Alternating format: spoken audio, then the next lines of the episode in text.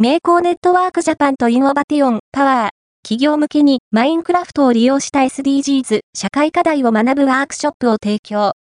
学習塾、名工技塾を経営する株式会社名工ネットワークジャパンは、小学生がマインクラフトを使って SDGs や社会課題について学ぶことができるワークショップ、サスゲープラスの企業向け提供を開始するにあたり、業務提携契約を締結したことを発表した。